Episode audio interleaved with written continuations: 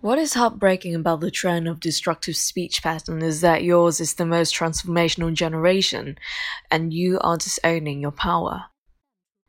Patriarchy is inventive. The minute a generation of women has figured out how not to be enslaved by ideology A, some new cultural pressure rises in the form of internalization B, making sure they don't get too far too fast.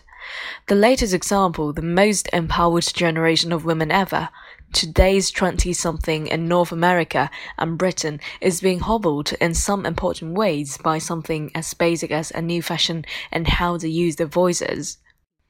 This demographic of women tends to have a distinctive speech pattern. Many commentators notice it, often with dismay.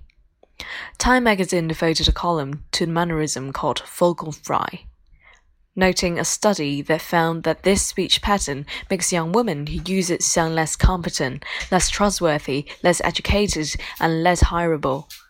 Think Britney Spears and the Kardashians.